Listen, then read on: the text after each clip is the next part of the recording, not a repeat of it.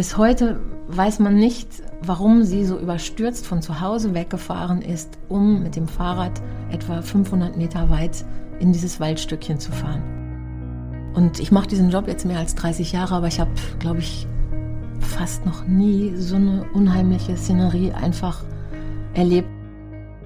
Ostwestfälle, der True Crime Podcast der Neuen Westfälischen. Wir sprechen mit Richtern, Zeugen, Ermittlern und Redakteuren über Kriminalfälle aus unserer Region. Spannend, nah und made in OWL. In dieser Episode von Ostwestfälle sprechen wir über einen Mord, der Halle und ganz Deutschland erschüttert hat. Den Fall Nelly Graf. Es ist der 14. Oktober 2011. Die dreifache Mutter Nelly Graf wird in Halle als vermisst gemeldet. Polizei, Familie und Freunde starten eine große Suchaktion. Zwei Tage nach ihrem Verschwinden entdecken Pilzsucher zwar Nelly Grafs Fahrrad, doch die 46-Jährige bleibt weiterhin wochenlang vermisst. Am 9. Februar 2012 macht ein Landwirt schließlich eine schockierende Entdeckung. Er findet Nelly Grafs Leiche. Sie wurde offenbar auf grausame Art und Weise hingerichtet. Der Mord an Nelly Graf hat für großes Entsetzen gesorgt. Um über das, was geschehen ist, zu sprechen, ist heute Nicole Donath zu Gast. Sie ist Redaktionsleiterin beim Haller Kreisblatt und hat jahrelang über den Fall Nelly Graf berichtet. Für euch bin ich heute wieder als Ostwestfälle-Moderator dabei. Mein Name ist Sebastian Beek und ich begrüße unseren Gast sehr herzlich. Hallo Nicole. Hallo Sebastian. Nicole, du hast all die Jahre, in denen zum Mord an Nelly Graf ermittelt wurde, über den Fall berichtet. Was ist dir von diesem Fall besonders in Erinnerung geblieben? Da gibt es tatsächlich mehrere Aspekte, die mich bis heute bewegen und ähm, sie beginnen auch direkt mit dem ersten Tag dieses Falls. Ich bin zwar Frau Graf nie persönlich begegnet, aber sie wohnte ganz in der Nähe von mir. Und auch der Fundort ihres Fahrrades ist kaum 500 Meter von meinem Zuhause entfernt. Und an diesem Tag ihres Verschwindens, das war ein sonniger Herbsttag, hatte ich frei und war im Garten. Und dieses Verbrechen hat sich im Wortsinne direkt vor meiner Nase abgespielt. Womöglich, wahrscheinlich ist ihr Mörder ganz nah an mir vorbeigefahren. Und diese Vorstellung, dass das unbemerkt geschehen konnte, die finde ich tatsächlich sehr fürchterlich. Ich ähm, werde allerdings auch nie die Tage und Wochen vergessen, als so viele Menschen nach ihr gesucht haben, nie den Tag vergessen, als ihre Leiche gefunden wurde und die Zeit danach, als die Öffentlichkeit erfuhr, wie unfassbar brutal Frau Graf sterben musste und was sie durchlitten hat. Das Gleiche betrifft auch den Tag ihrer Beerdigung. Viele hundert Menschen sind damals in die Haller St. Johanneskirche gekommen, um Abschied zu nehmen, um in ihrer Trauer, in ihrer Angst, in ihrem Entsetzen, das es ohne Frage gab, zusammenzustehen. Und dass dieses brutale Verbrechen bis heute nicht aufgeklärt werden konnte, obwohl die Ermittler gefühlt jeden Stein umgedreht haben, das lässt mich tatsächlich immer noch nicht los. Fangen wir mal von vorne an, was wissen wir über die Person Nelly Graf? Als Nelly Graf verschwand, war sie 46 Jahre alt, verheiratet und Mutter von drei Kindern. Waldemar, Nathalie und Jens, das war der Jüngste, der ging damals noch zur Schule und wir wissen, dass sie als Kassiererin in einem Haller Discounter arbeitete. Und was wissen wir darüber, was Nelly Graf an dem Tag gemacht hat, an dem sie schließlich als vermisst gemeldet wurde? Ja, darüber ist Folgendes bekannt. Ähm, der 14. Oktober, das war ein Freitag. Und nach allem, was wir wissen, klingelte so gegen Viertel vor sieben morgens ihr Wecker. Alle anderen waren aus dem Haus, ihr, ihr Ehemann und die beiden ältesten Kinder. Und der jüngste Sohn, Jens, war noch zu Hause. Sie hatte ihm die Schulbrote geschmiert. Er ging dann halt auch raus und sie soll sich dann wohl noch mal aufs Sofa gelegt und äh, Fernsehen geguckt haben. Und dann hatte sie einen Arzttermin in der Stadt. Dafür hat sie sich fertig gemacht und ist zu Fuß los bis zur Kreissparkasse. Dort hat sie Geld abgehoben und ähm, das wurde auch von der Videokamera aufgezeichnet. Das heißt, man kann also genau sagen, was sie getragen hat. Sie ist dann weiter zu ihrer Ärztin am Haller Bahnhof gegangen. Dort hatte sie ihre Cousine durch Zufall getroffen und ähm, als der Arzttermin dann vorbei war, und es wurde übrigens keine ernste Krankheit diagnostiziert. Das war so ein Gerücht, was zwischendurch mal auftauchte. Aber das war nicht der Fall. da gingen sie noch ähm, zur Apotheke, um Medikamente zu bestellen. Und weil ihre Cousine nach ihrem Termin ähm, nicht mehr in der Praxis war, hatte sie offensichtlich das Gefühl, da muss ich nochmal anrufen. Das war ging kurz nach elf auf dem Nachhauseweg. Und das Einzige, was wir wissen, sie muss definitiv noch zu Hause gewesen sein, weil sie hat ihre Kleidung gewechselt und sie hatte noch Fleisch in die Spüle gelegt zum Auftauen. Aber als dann ihr Sohn aus der Schule nach Hause kam, da war die Mutter nicht mehr da. Die Haustür war nicht verschlossen und komischerweise lagen äh, Telefon, also ihr, ihr Mobiltelefon, das Schlüssel, der Schlüsselbund und äh, die Geldbörse auf dem Tisch und ihr Fahrrad war weg. Also sie war mit dem Fahrrad weggefahren, aber da verliert sich erstmal ihre Spur. Und nachdem sie dann nicht wie sonst üblich nach Hause zurückgekommen ist, wird sie ja dann als vermisst gemeldet. Was wurde dann unternommen, um sie zu suchen? Also es war erstmal so, dass ihr Arbeitgeber sich äh, bei ihrem Ehemann meldete und sagte, Herr Graf, Ihre Frau ist nicht zur Arbeit erschienen. Und das war sehr untypisch, sie war sehr zuverlässig. Und ja, dann hat man natürlich erst im, im kleinen Kreis ein bisschen geguckt. Und im Laufe des Nachmittags, als man dann wirklich überhaupt gar keine Anhaltspunkte hatte, wo Frau Graf abgeblieben sein kann, startete die Familie eine Suchaktion gemeinsam mit Freunden der älteste Sohn erzählte mir vor ein paar Wochen nochmal erneut, dass sie wirklich überall gewesen sind. Sie hätten alles versucht. Sie sind bis zu Stork gefahren, um zum Beispiel den ganzen Parkplatz mit den Fahrrädern, die da abgestellt waren, abzusuchen. Sie sind durch die Stadt gefahren, durch Wälder gefahren, aber sie haben einfach nichts gefunden. Übers Wochenende haben sie dann Plakate erstellt mit einem Bild von Nelly Graf drauf und dann stand da als Überschrift Mama vermisst mit drei Ausrufezeichen. Ich kann mich auch noch erinnern, dass ich meine, es waren ihr Ehemann und die Tochter am Sonntag bei uns in der Redaktion gewesen sind mit der Bitte, dieses Plakat für montags abzudrucken.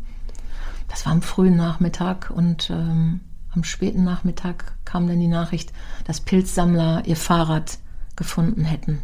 Das war der Sonntag. Und am Montag drauf, das war dann der 17. Oktober, da kam dann die Polizei insofern ins Spiel, als dass eine Hundertschaft äh, hinzugezogen wurde. Und die Polizei hat sämtliche Wälder hier durchkämmt, äh, ebenso wie die ganzen nächsten Tage auch. Kriminalbeamte haben die Familie und das Umfeld der Vermissten befragt. Und das alles wurde mittlerweile zusammengeführt unter der Sonderkommission Ahorn. Das lehnte sich an den, an die, an den Straßennamen äh, an. Der leitende Kriminalhauptkommissar war Ralf Östermann, der koordinierte das alles ja, tatsächlich war die Polizei in den nächsten Tagen und Wochen omnipräsent in der Stadt. Äh, Taucher, Leichenspürhunde, Hubschrauber, Kriminalbeamte, Hundertschaften, alles war im Einsatz. Und wenn gerade ein paar Tage offensichtlich mal nichts passiert war, dann fuhr man morgens los und sah plötzlich wieder eine ganze Reihe von Einsatzwagen am Straßenrand stehen.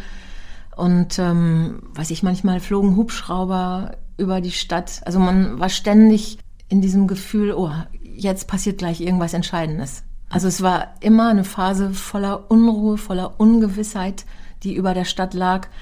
Aber Hinweise, die auf die Spur von Nelly Graf führten, die gab es erstmal eine ganze Weile nicht. Was hat das mit den Menschen gemacht in der Stadt?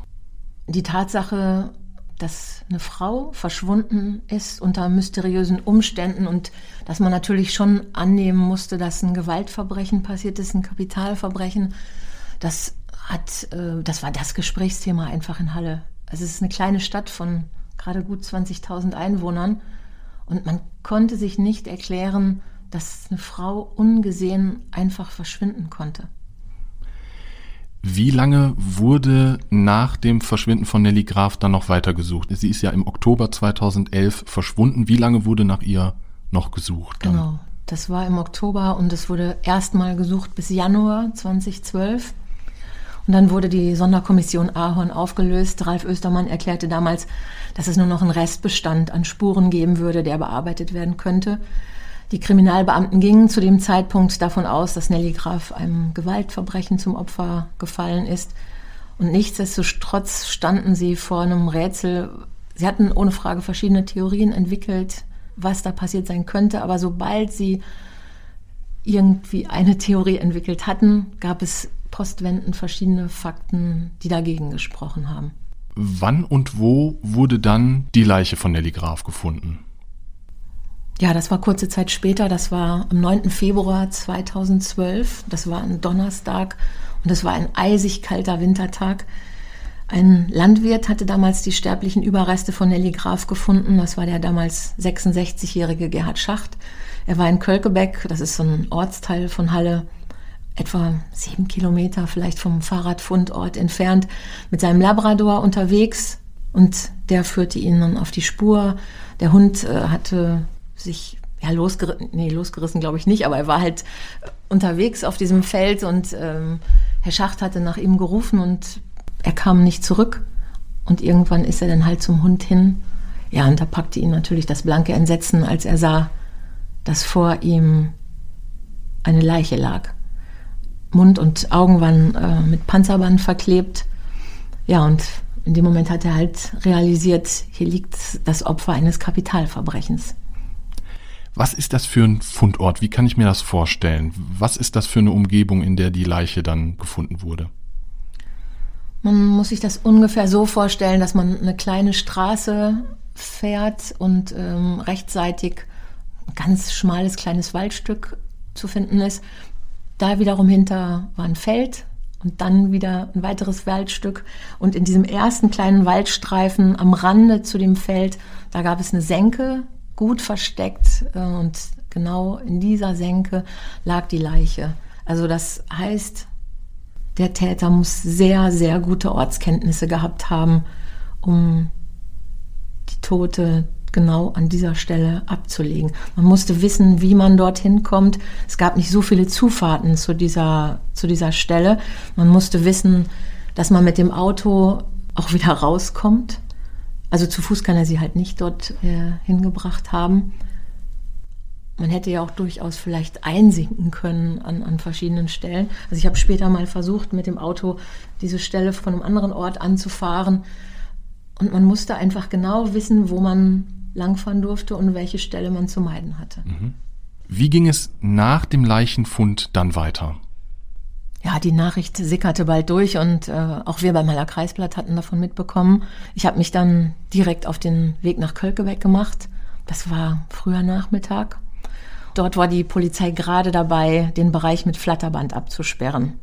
Sie hauten Pflöcke in den vereisten Boden, weil zumindest die Vermutung nahe lag, dass es sich bei dem Leichenfund um Nelly Graf handeln könnte, kamen halt Ralf Östermann und sein Team und außerdem zahlreiche weitere Polizeibeamte aus Halle, Gütersloh, Bielefeld nach Kölkebeck, Beamte der Spurensicherung und später kam der Bestatter und ja, als es schon längst dunkel war und der Wald wirklich nur noch sich so als Silhouette abzeichnete, war auf dem Feld ein großer Kran aufgebaut worden und an die Kranspitze wurden große Scheinwerfer gehängt, der den Leichenfundort oder überhaupt die ganze Szenerie ausleuchtete. Und mit einem Presslufthammer wurde dann halt der gesamte Ort des Leichenfundes, tja, wie soll ich das jetzt erklären? Aufgebohrt, mhm. kann man das so sagen, mhm. weil man wollte halt ähm, nicht nur die Leiche selbst, sondern möglichst viel Erdreich ringsherum mitsichern. Und ich mache diesen Job jetzt mehr als 30 Jahre, aber ich habe, glaube ich, fast noch nie so eine unheimliche Szenerie einfach erlebt wie an diesem späten Abend. Also es war eisig kalt, man wusste, hier liegt eine Leiche, ohne zu wissen, wer der Mörder ist. Und ja, die ganze Szenerie ist halt in der, liegt in der Dunkelheit und wird, wird von Halogenscheinwerfern ausgeleuchtet. Man hörte nur diesen Krach des Presslufthammers. Es war wirklich, äh, also gespenstisch. Es war unheimlich. Es war sehr bedrückend. Wie lange hat das ungefähr gedauert, bis diese Arbeiten abgeschlossen waren? Ich weiß es nicht mehr ganz genau, aber bis nach Mitternacht ungefähr.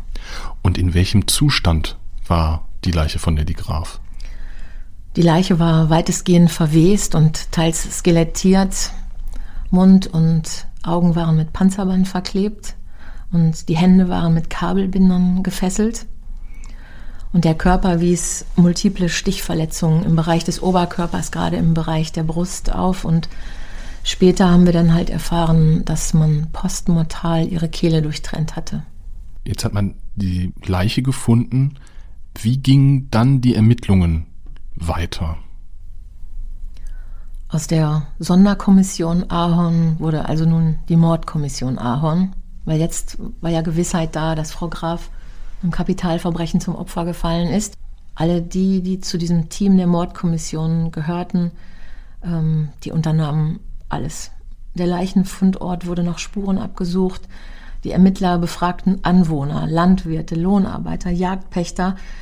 Und es gab auch ganz verschiedene Hinweise in diesem Zusammenhang. Manche wollen im Nachhinein ein Auto gesehen haben, das in der Nacht des Verschwindens von Nelly Graf in den Wald hineinfuhr und ohne Scheinwerfer wieder herauskam. Manche wollen auch den Schein einer Taschenlampe in der Nacht gesehen haben.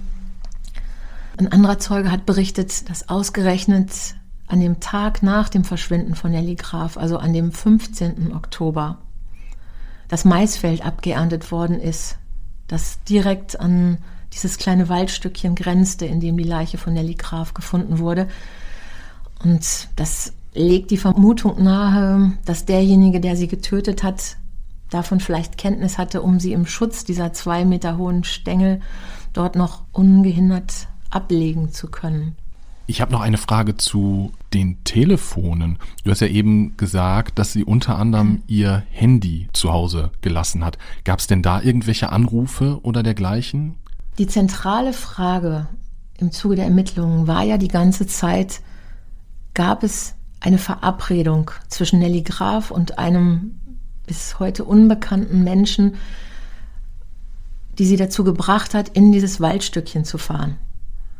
Aber es konnte bislang einfach nichts herausgefunden werden. Also auf ihrem Telefon, das sie zu Hause hatte liegen lassen, gab es keine Anrufe, weder eingehende noch ausgehende und auch keine Nachrichten, keine SMS, keine WhatsApp-Nachrichten, die darauf hindeuteten, das gleiche gilt für das Festnetztelefon und natürlich hat die Polizei auch daran gedacht zu überlegen, ob sie vielleicht ein zweites Telefon hatte. Aber es wurde auch der Provider untersucht und in diesem Zeitraum ihres Verschwindens gab es überhaupt keine Anrufe in diesem Bereich. Das heißt, bis heute weiß man nicht, warum sie so überstürzt von zu Hause weggefahren ist, um mit dem Fahrrad etwa 500 Meter weit in dieses Waldstückchen zu fahren. Die Mordkommission hat ja dann ermittelt. Gab es da irgendwelche Hinweise, die etwas Hoffnung gemacht haben, diesen Fall aufzuklären? Also jegliche Befragungen, die durchgeführt wurden, und es waren wirklich viele, ergaben keine Hinweise, die zu dem Mörder geführt hätten. Nur die Erkenntnis, dass der Täter sehr gute Ortskenntnisse gehabt haben muss und er muss ein Fahrzeug besessen haben. Und dieses Fahrzeug muss alleine aus Gründen der Spurenvernichtung später entsorgt oder verkauft worden sein. Aber auch daran hat die Polizei gedacht. Sie haben halt untersucht, welche Fahrzeuge das den Kreis Gütersloh betroffen hat, und zwar für die Zeit nach dem 14. Oktober 2011. Das sind tatsächlich 3000 Fahrzeuge gewesen die im Kreis Gütersloh stillgelegt oder äh, abgemeldet wurden. Aber es gab keinen Hinweis auf Nelly Graf. Stattdessen äh, wurde allerdings äh, im späteren Verlauf eine männliche DNA-Spur gesichert, äh, die auf der Leiche gefunden wurde. Und die war so gut, dass man sie für Identifizierungszwecke äh, verwenden konnte. Und an der Abrisskante des Panzerbandes da wurde eine weibliche DNA-Spur gefunden, allerdings nur Fragmente. Das heißt, ähm, diese Spur reichte zwar nicht für eindeutige Identifikationen aus, aber es reichte zum Ausschluss von Personen, von weiblichen Personen. Diese männliche DNA-Spur, das ist ja normalerweise relativ viel wert. Wie wurde die weiter verfolgt? Ja, zunächst wurde natürlich das gesamte äh, Umfeld, das nähere Umfeld von Nelly Graf untersucht. Und ähm, als man hier zu keinem Ergebnis kam, wurden Massengentests in Halle initiiert. Ich glaube, es sind drei gewesen. Am Ende äh, wurden mehr als 6600 Männer im Alter zwischen 18 und 60 Jahren äh, zur Speichelprobe gebeten, die am 14. Oktober 2011 ihren Wohnsitz in Halle hatten. Aber auch hier war niemand dabei, dem diese Spuren zuzuordnen waren. Im Juli 2013 wurde die Mordkommission dann letztlich aufgelöst. Bis heute konnte der Fall Nelly Graf nicht aufgeklärt werden. Der liegt mittlerweile als sogenannter Cold Case beim Landeskriminalamt NRW. Nicole, wie wahrscheinlich ist es aus deiner Sicht, dass der Fall einmal aufgeklärt wird? Ich würde es mir sehr wünschen, dass genau das der Fall ist. Äh, vor allen Dingen für die Familie von Nelly Graf. Und ich selber würde mir das auch persönlich wünschen. Wenn ich mir allerdings in Erinnerung rufe, wie akribisch in diesem Fall ermittelt worden ist, was alles bedacht wurde, an wie viele Spuren man oder wie viele Spuren man verfolgt hat, wie viele, wie viele Ideen man hatte und denen nachgegangen ist. Aber da ist nichts von geworden. Also wenn ich mir all das nochmal so vor Augen führe, habe ich ganz ehrlich keine allzu großen Hoffnungen, dass nach mehr als zehn Jahren dieser Fall noch aufgeklärt wird. Andererseits entwickelt sich die Kriminaltechnik natürlich ständig weiter und so hoffe ich, dass es eines Tages noch der Fall ist. Die Polizei hat ja mittlerweile ähm, Kriminalbeamte, die bereits in Pension waren, zurückgeholt, die sich jetzt nochmal intensiv genau mit diesen Fällen befassen. Vielleicht ähm, entdecken die noch irgendwelche Hinweise, die damals übersehen worden sind. Ich würde es mir sehr wünschen. Im Oktober 2011 verschwindet die dreifache Mutter Nelly Graf spurlos in Halle. Ein paar Monate später wird ihre Leiche gefunden. Und obwohl die Mordkommission monatelang intensiv ermittelt und hunderte Spuren verfolgt hat, ist auch nach mittlerweile zehn Jahren nicht klar, wer Nelly Graf aus welchen Gründen grausam ermordet hat. Mit Nicole Donath vom Haller Kreisblatt habe ich über diesen aufsehenerregenden Fall gesprochen. Danke, dass du dir die Zeit genommen hast, Nicole.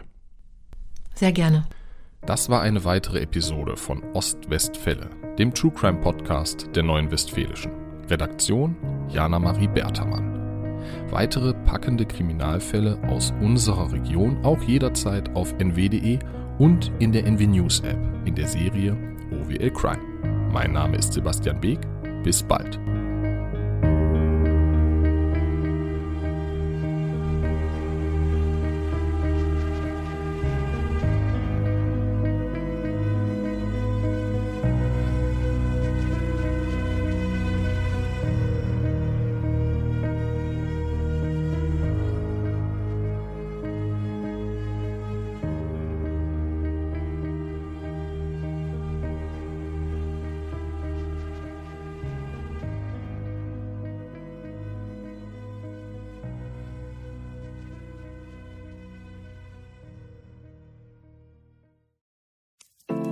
Es Nacht wird, kommen zwei tiefe Stimmen in deinen Podcast-Player, um dich mit ihren Geschichten ins Bett zu bringen.